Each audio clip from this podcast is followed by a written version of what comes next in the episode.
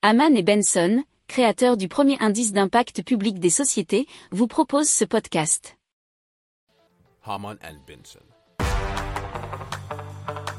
Le journal des stratèges.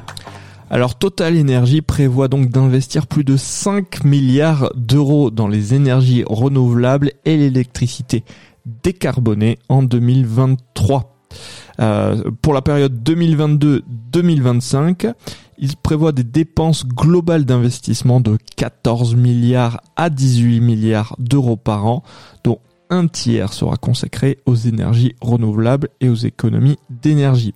Les deux tiers restants seront dédiés à la croissance dans le gaz naturel liquéfié, donc le GNL, et à de nouveaux projets pétroliers.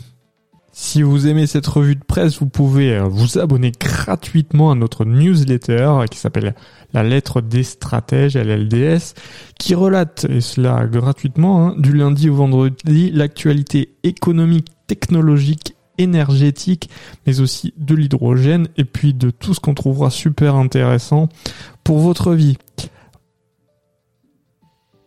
Pour approfondir ces sujets, abonnez-vous à la newsletter de Haman et Benson, et écoutez nos autres podcasts, que vous retrouverez dans les notes de l'émission ou sur notre site internet.